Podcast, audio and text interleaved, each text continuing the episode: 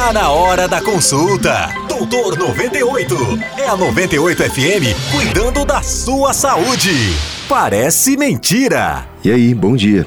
Você sabia que para os serviços de emergência, o dia da mentira acontece todos os dias? Que o digam os bombeiros. Um telefonema desesperado comunicando um atropelamento e a ambulância dos bombeiros parte apressada, desafiando o trânsito caótico de Curitiba. Sinalização luminosa, sirene, velocidade. Por trás de cada ocorrência, um desafio logístico que envolve diversos profissionais. A cada atendimento, uma limitação imensa de recursos para levar ao cidadão o melhor do possível.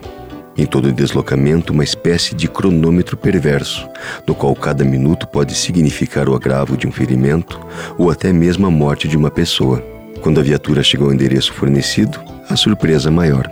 Nada de feridos, nada de atropelamento, nada de nada. Mais um falso comunicado de acidente que mobilizou toda uma equipe de socorristas.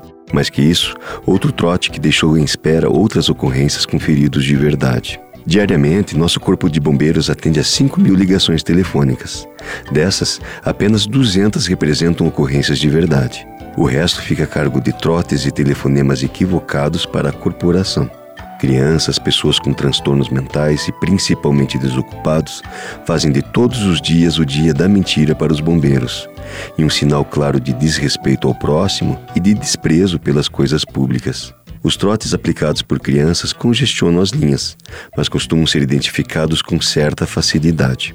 O problema mesmo está nos adultos, pois conseguem criar histórias convincentes de tragédias e acidentes. Então, se você for um adulto de verdade, converse com seus filhos sobre o trabalho e a importância dos bombeiros e as graves implicações que um trote pode acarretar. Já se você for um adulto adepto dos trotes, provavelmente não entendeu nada do que ouviu até aqui. Felizmente, os operadores de rádio dos bombeiros são experimentados na arte de identificar a maioria desses criminosos, que se escondem no anonimato do telefone e que só merecem mesmo a atenção da polícia. Pense nisso, até a próxima, se cuida. Você ouviu Doutor 98 com o Doutor Carlo Andrade, CRM 35499. Todos os dias, às 10 da manhã.